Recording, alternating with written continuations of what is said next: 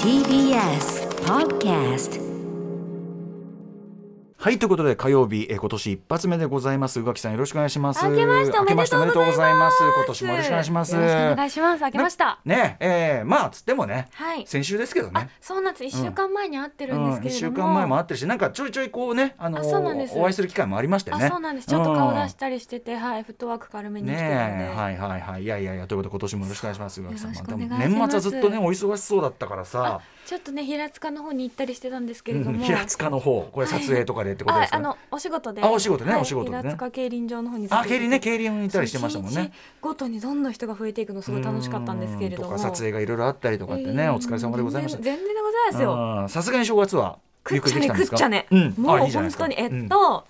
えっとおでん、えーおでんつのねおでん作ったってすごい言ってましたもんね。うんしみしみのができたっつもっうて信ね。じられないぐらい作ったんですよ、えええええあのもうあのなん圧力鍋持ってるんですけど、うんうんうんもうそれにいっえぱいあいっぱいに。だからももううこれで大根これで一本こ分れだけみたいな食ってりゃもう正月の間生きられるという。そうそうそうまあん全然その、年越す前に食べきっちゃったんです けどそれをうん。作ったしすき焼きもしたしあーいいですねあ年越しそばもしたし、うんうんえっ、と焼肉も焼肉は焼き丸くんっていう、ええええ焼き丸くん。ちょっと言っていいのかなわかんないんですけうんど、うんええその鉄板を買ったんですよね、鉄板うんうんうんすごいのそれはええすべての煙を吸うの、あ吸うっていうかそのあの生まれないの煙が煙がえへえそうあでその見た目普通に何の変哲もないねこれもあねれに見えるあのコンロ普通にあのガスコンロで的にできるってことですそうかですへえなんか見た目ふごくごく普通に見えるけどこの下下にが扇風機みたいになってるうんとね下に水を溜めるところがあっ水てほんほんなのでその油が鉄板に落ちないというかその水に落ちるので、うんうんええその蒸発するタイミングがないというか、ああ故に多分煙が出ないんですけどマジかそう今まあでそうう、ちの家はその焼肉やると絶対煙くなってたんまあ、ですよ、大抵はね自宅でやったらそれは、うんへ煙くならないえもうね待ってこ待っれてがや焼き丸くん焼き丸くんはね焼き丸最くん高ですくんってついてないんだ私がくんって呼んでるだけだね焼き丸焼き丸ですね 歌丸がね焼き丸をメモしております焼きい丸やこれは本当におすすめでうん 岩谷岩谷スモークレス焼肉グリル焼き丸へー何回かこれで焼肉したりとか、うんうんうんあとお好み焼うんきうをんしたりしましたね。焼いてますねそう、なんかこの、なんなんかかすごい悪いっていうものをいっぱい食べまし家た。族が家族が盛り上がるような食い物を一通り食ってるみたいそうなねんかそのあの人が集まる時だからこそできるもの。うんうんうん一人だと別にその焼肉一人でやってもさ、それだったらフライパンで焼くやんって感じまにあなそうるでとすこねろを。リアルタイムで焼く意味そうはそうみそたいうになこりまのすけ時ど期だからこあうー実家に帰らず東京にいる組で焼みきたいな焼き丸のこのロゴがさなんかさ居酒屋の居酒屋のロゴみたいのがついてるんですねなんかいやねでもこれ本当にすごいな私もう天才って呼んでへるーあそううちの天才そんなに出ないんですね俺もあのねあの飯食うのは好きだしうちではい作ったり食ったりするのも好きなんだけど、うんあの匂いが残るのがね匂いが出るのがあんま好きじゃ嫌なんで匂いはね残る匂いは出ちゃうそれはそうです、んなんのでやっぱその家か帰ってきたらああそうですすごいお匂いするしかあもそこれのはそうですね焼き丸くん買ってから焼き丸くんで、ええあのエビ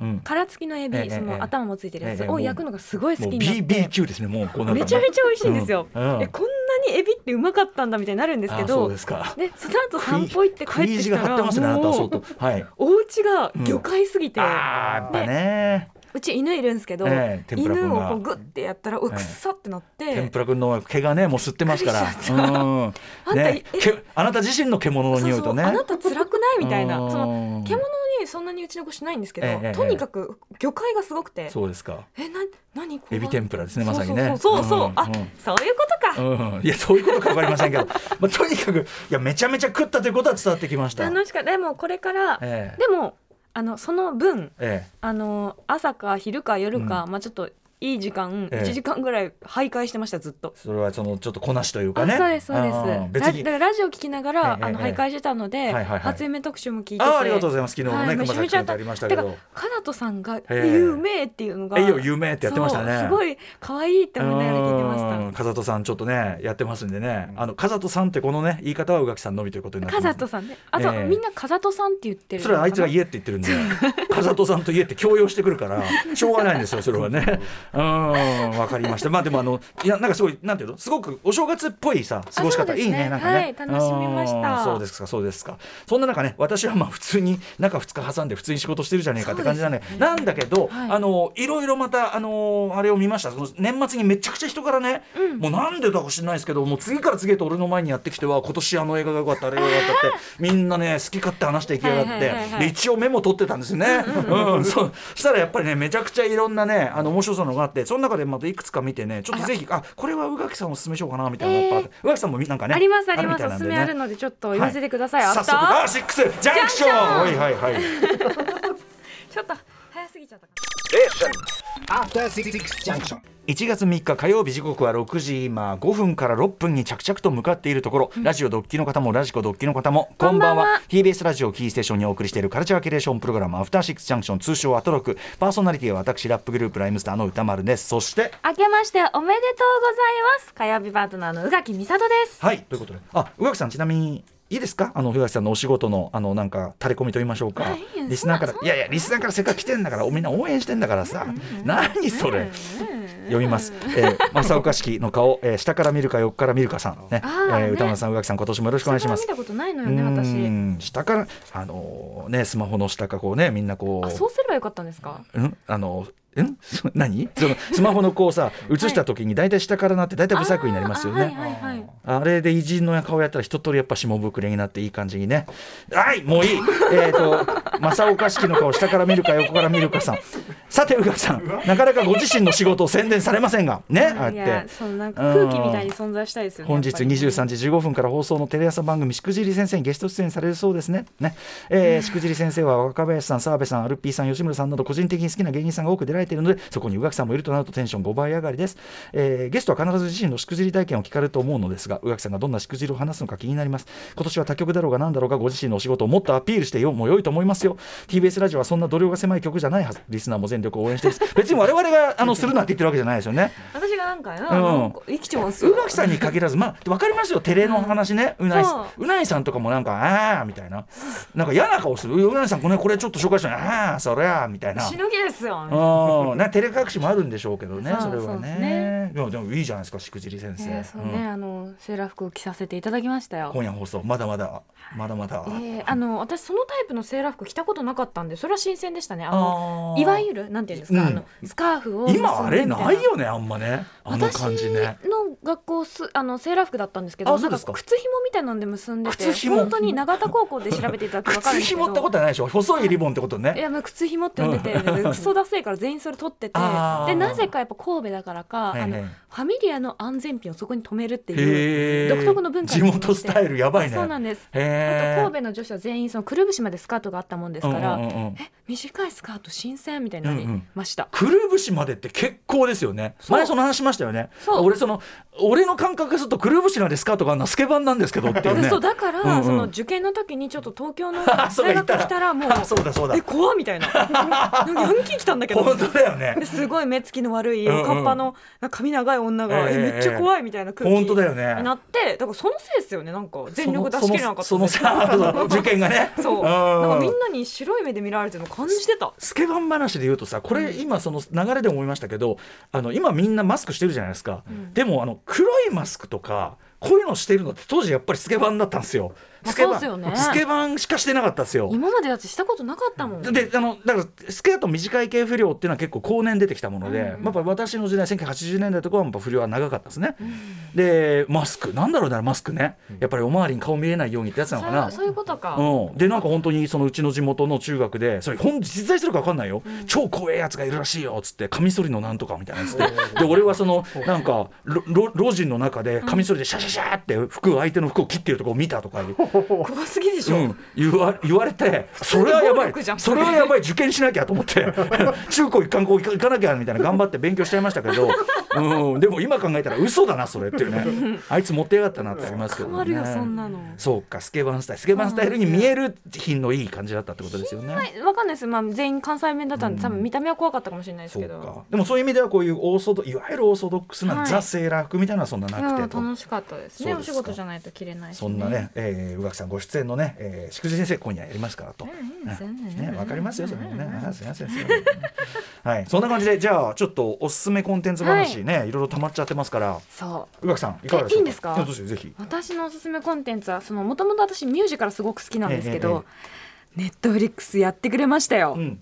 トフリックスであの配信されてる「マチルダ・ザ・ミュージカル」というー作品がありましそてれあのサムネイル上がってて、なんだろうと思ってました。いやあのそもそも私「マチルダは小さな大せ大天才」っていうはい本がもともとあ児って、童文学なんですねあそうなんです、うんもうちっちゃい頃大好きでロワルド読んでてダールなんですねそうなんです、うもうそもそも彼の作品全部大好きで、まあ、皆さんほごぼ存知だと、チャーリーとチョコレート工場とあか、そうね、ですジねとかャイアントピーチとかいろいろありますけども。はいはいはいあと、まあ、007のね、二度死ぬを ね、結婚やったりしても変な人ですよ、本当あに。魔女がいっぱいとかもそうですね、はいはいはい最近、うんあの映画化されましたけど、うんまあ、その彼の作品なのでちょっとこう過剰な毒みちょたいっなとね、そのあのー意地悪っていうかダークっていうそうかそうそうそうえそんなひどいこと起こるっていうぐらいチョコレート工場だってねさっきもずっとそれ話してましたけど、うんえ死んでんだけど冷静にバラバラとか 冷静に膨らんでるとかそのえみたいなことうん起こるじゃないですか。ありますよねでこのマチルダもえっていうのが起こるんですよなぜなら、まあ、そもそも主人公のマチルダって女の子は、はい生まれた時に親が「え男の子だと思ってたのに女の子かよ」みたういんな、うんうんもうその時点でもう最悪じゃないですか、ええはいはいでちょっとこう「え女の子とかいらないし」みたいなでまあでも勉そういう強とかマジでそのやめてもらえる本とかキモいんだけどみたいな感じの、はまあ、親御さ時んに代そういう育時てら代れてのねそういうよろしくない時代のよりちょっとこういっちゃってそれのさらにちょっと貧しかっちたょっりとしてやばい感じいやお金持ちなんですけどあ金持ちなんちょっだとなんていうかそういうことに偏見のあるご両親のもとに育てられてうんいつも私は別にクソじゃないしみたいな、うんうんうんその毎回「おい坊主」って言われて女の子なんだけど、うんうんうんってこう言い返すような、はいで勉強はすごく好きだしもう唯一心が許せるのはあのじ移動図書館の,、うんあの店主の人と本の話をする時がすごい楽しいみたいな。あーはいでも彼女のすごいところは、うんあの言われっぱなしを収まらないというか、やられた分やり返すっていう姿勢がすごく強くて、はいなのでお父さんにそういうなんか嫌なこと言われたらはムカつくと思って、うんヘアトニックにこうなんかあのカラー剤混ぜたりとなるかほど帽子に接着剤つけたりとかそういうこうちゃんとやり返すタイプの女の子で、もうそこがまず好き、うんうんそんな彼女が「えってか学校行ってないよね」っていうことがまあバレて、はい公的な施設の中にバレて、まあ、ええ学校行くことになったんです時け代はでど、もこれちょっと昔の設定なのこれだと思います。うんうんうんはいはいで学校にこう行くようになるんですがそこがもう信じられない校長によって支配されていこれるなんとエマ・トンプソンなんですねそうエマ・トンプソンが僕絵面見てびっくりしましたエマ・トンプソンがもうもりもりのそうですねなんていうんですかね序盤 序盤序盤みたいなでけえという昔のドリフのコントの相撲序盤みたいなねこんもりしたそうそれでまあちょっとここうコミカルになってるところがあるんですけど、まだだだとしてもさひどくないっていうあシーンのが今、えっと、子供を振り回して投げ飛ばしてましそたう、はい死んでるか見てこいよっていう感じの最悪な校長 先生で、まあ、彼女はあのハンマー投げで世界チャンピオン、うんうん金メダルかななんか取ったことがあなっるほてで子供のことウジ虫って呼んでてなぜこの仕事についたと 本当に、絶対教職についちゃダメなタイプって感じなんですけども、で彼女の支配するもう学校、うんみんなちょっと顔が暗いみたいなところに、マチルダは入っていってええノーを言うんですよそれは間違ってるとうんか、うんうんそんなのおかしいじゃんってうんって言ってその、まあ、彼女の脳を言う勇気がどんどんこう周りに広がっていって、うんうんでかつその先生に一人ミス・ハニーっていううん女の子先生がいて彼女はすごく本当は優しいしあマチルダはすごく頭がいい子だ、うんこの子に機会を作ってあげたいって思うんですけどこれあの人ですねあの007のそえっとねあのう女性で初めてね007をまあ、はいうん継承したという彼女なんですけど、がなんか少しずつこう、まあ、かなり校長先生に支配されてたその先生もうんマチルダのしこうに感化されて、うんあれってこう変わっていくラシャーナ・リンチさんそうすいません、はい、彼女も素晴らしいね本当に素敵で、かつ子供たちの踊り狂うシーンっていうのが、うんうんうんこんなに胸にくるものかと、うんうん子供たちが「革命だ僕たちはちっちゃいけど、あの力がないわけじゃないんだ」うんうんってこう立ち上がるシーンがもうはいあまりにも最高で、うんうんうんこんな多分小学校低学年ぐらいの子供たち確か主人公の女の子11歳っていうふうに書いてたと思うんですけど、はいがこんなにガシガシ踊れるっていうぐらうんいうんうん皆さん歌って踊ってしていて、はいその素晴らしさっていうのをぜひ見てほしいなと思います。なんか設定泣いちゃう。設定聞いたらさアニーとかさ、まあ、うんうんオリバー・ツイストとか、はいはいね聞くけどでもさらにそれがすごく、まあ、ある意味今にすごいふさわしい話でもあそうるし、ですね話聞いてるだにねあの歌詞の中にその本当に言われたまんまだったらそれを肯定してることになるからちゃんとノーって言わなきゃダメみたいな歌詞があるんですけど、まさしくだから皆さんに見てほしい作品だし勇気が出てくうるんうん、作品だなって思います。なるほどねもうそうここここの今最後こうの廊下で廊下でガンガンシ歌ーンってとかるも最高なんですよ。うんうんうんはい、うんもうぶち上がりなので、うん、ぜひ見てほしいです。泣いちゃったもん。なるほど「マチルダ・ザ・ミュージカル」そうなんですねちょっと上がってたんでどうかなと思ってたんですけど、映像美も素晴らしいですし、うんうん、なんかきっと子供も好きになる作品じゃないかなってまあちょっとめちうんゃすごい虐待シーンとかもあるけど、うんうん、まあでもそのちゃんとねコミカルバランスもちゃんと取っててちなみにこの「マチルダは」はいえっと、ミュージカルとして舞台も世界的そうになはんやでっすてて世界でやっててでそれそれがあるからのこの映像化なんでしょうけどそうですミュージカルを映像化していて、それが今度日本にもやってくるということで、うんようやくみたいなことなんですねそうじゃあなんねです、ちょっとこう、まあ、ラインすれすれかなっていうところももちろんあるので、うんうんそのダー虐クさがね待とかそう、うんうんこれ日本行けるって感じだったんですけど、うん2023年の春、へーまあ、3月ぐらいですかねにやるということなんでもうすっごい楽しみにしてだるかんでらすうわうわさん的には元のその児童文学のあれも読んでるし、そうそのミュージカルとしてもあるしである映の画は知っもてた見に行ったことはなかったんあですそけうそどうだ、ね、ででもこれもあるし要するにもうすぐそうもうすぐこれもあるし映画もあるしでなるほどじゃあ木もうは熟したり超びんドンピシャだったらねあー絶対皆さん好きだと思うのでなんか見てほしい大人も全然ねガシッときそうですもんね。と思いてかもう、うん最後の方めっちゃ泣けます、うんうん私は泣きましたネットあフリッのクス胸にきます、マチルダおすすめいたしましたぜひ見てくださいありがとうございますということでじゃあいいですねあのーこんな感じでのんびり、はいい、あのーいろんなものをおすすめしたりされたりする番組でございます最高です、まだまだねあのお正月気分でもあの帰りの車で結構混んでるみたいなんでお聞きの方もいらっしゃるかうんあも、そうか後ほそどうかたっぷりあの交通情報をお伝えしますけども、はいはいはいそこでねはいあの今日初めて聞いてるような方よろしくお願いしますこんな感じでこんな感じで好すきなものをキャッキャキャッキャあえだとした教え合っらたちょりっすとるなんかこうあれだなんかかかりすぎてたかなごめなんんでなしょさういかかこれが宇垣美里でございまかすりすぎてた可能性があ宇る垣さん宇垣さんのことをその、なんていうかなビジュアル的なねその雰囲気のイメージしかまだ早くされていない方、これが宇垣さんですよっていうのが分かるのはやっぱアフターシックスジャンクションだと思います確かに一番素素ですよねこの口調でござい ますこのスピードですこの熱量です申し訳これがな宇いです垣さんです、、はいいや申し訳謝ることないですありがとうございますいつもそんな感じでお送りしている、えーカルチャーキュレーションプログラムアフターシックスジャンクション今夜のメニュー紹介です行ってみましょうこの後は映画やゲームに詳しいライターの多田投資さん登場今週金曜日からヒューマントラストシネマ渋谷で開催される未体験ゾーンの映画たち2023の注目作品紹介していただきますこの未体験ゾーンのチョイスはとにかくこのここでしか見らんない独自のチョイスなんでもう多田さんの話いつも聞いてるだけでえそんな映画あるんですかとか 楽しみえみたいな、えー話なんでね、本当めちゃくちゃ楽しみにしております。えーそして7時からは日替わりでライブや DJ プレイをお送りする音楽コーナー、ライブダイレクト、今夜のアーティストはこちら。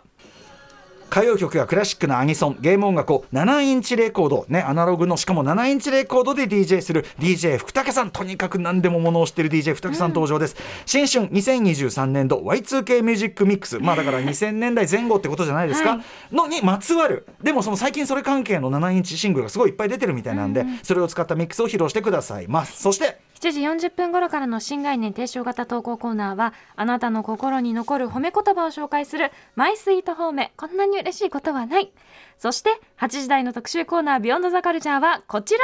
2023年も皆様明るく照らしてまいりましょう本日の8時台特集はライト特集 by 多田投資さん何かと先行きが見えにくい時代そんな時に必要なのは目の前を明るく照らしてくれる存在そうつまりライトです、一1年の初めにいろんな見通しを明るくするためにもフジフラッシュライトすなわち本日は懐中電灯の特集をお送りしますやっぱり備えあれば憂いなしというそういうこともございますゲストは6時台に引き続き実はフラッシュライトにも目がないフラッシュライトにも大変お詳しいライターの多田投さん最近のライト界の動向やおすすめのフラッシュライトなどカルチャー目線を織り交ぜながらお話を伺っていきたいと思います番組では皆様からリアルタイムの感想や質問などもお待ちしていますアドレスは歌丸 @tbs.co.jp 歌丸 @tbs.co.jp まで各種 SNS も稼働中なのでフォローお願いしますさらにさらに各配信プラットフォームのポッドキャストなどで過去の放送もお楽しみいただけますそれではアフターシックスジャンクション行ってみよう After Six Junction. さてさて、えっと、ここでこの番組からのですねお知らせ、はいまあ、ここのところ連日してるんですけども改めてさせてください、えっと、私前の番組「ウィーケンドシャッフル」通称「タマフル」と言われてましたがあのよくこう映画祭企画をやってたんですね、うん映画を2本立てとかやって、まあ、当時だったら「オールナイト」とかでやって、はい、であのリスナーの皆様集まっていただきでトークショーというかな間に出演者が出てきて今見たばっかりの映画の話をするとか、えー、キャッキャッキャッキャやるという企画をやっておりまして、まあ、しばらくねあのコロナ禍もありましてなかなかできていなかったんですが久々にこの「アフターシックスジャンクションで」えーは初のだから映画祭ですねアトロック映画祭2023というのを開催してみようかなと。はいということになりました場所はもちろん俺たちの新宿バルトナインでございますやったしかも新宿バルトナインが最近あのドルビーシネマ、はい、導入されましてこれすごいいいんですよねあの、今最近だあの都内だと丸の内ピカデリーしか入ってなくて、はいでなかなか穴場ですよっつってやっぱドルビーシネマまず音はもちろんねドルビーでもう最高峰ですし、あとあの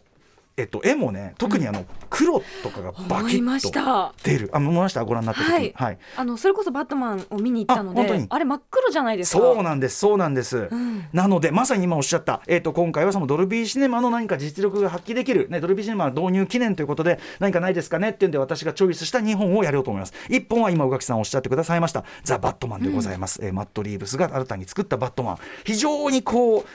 黒い画面なんですよね暗いとは言わない、黒い画面、で黒と、まあ、あとあの赤黒と赤だよねやっぱ印象的なのはね、非常にこう闇の中からぬみたいなそうです。コントラストがすごく効いてる画面作り。はいで、これ、あの下手な上映環境で見ると、まあ暗いとよくわかんないし、ただの映画館で、僕正直最初に普通の映画館で見たらあんまよくわかんなかったんですね。で、ドルビーシネマで見直したらめっちゃかっこいいじゃんこれみたいな、なったし、最近のこれ僕はちょっと素人なんであんまりこう確定的なこと言いたくないけど、なんか配信とかでやってるやつ見るとちょっと明るくしてんのかなってあいう。ーもしくはうちのテレビの設定が明るいのかもしれないけど、まあやっぱりそのあの黒がバキッと出てで明るいとかビンと出るこのコントラストが効いてるバキッとしたあの絵作りでもうあの作品ってもうその世界観じゃないですか、はいそこに浸るっていうそこが大事なんで,、でだからなのであのドルビーシネマで見てないあなたはまだザ・バットマンを見たとは言えない確かにこういうこと言わせていただきます別物であるそうなんですよ。というザ・バットマンと、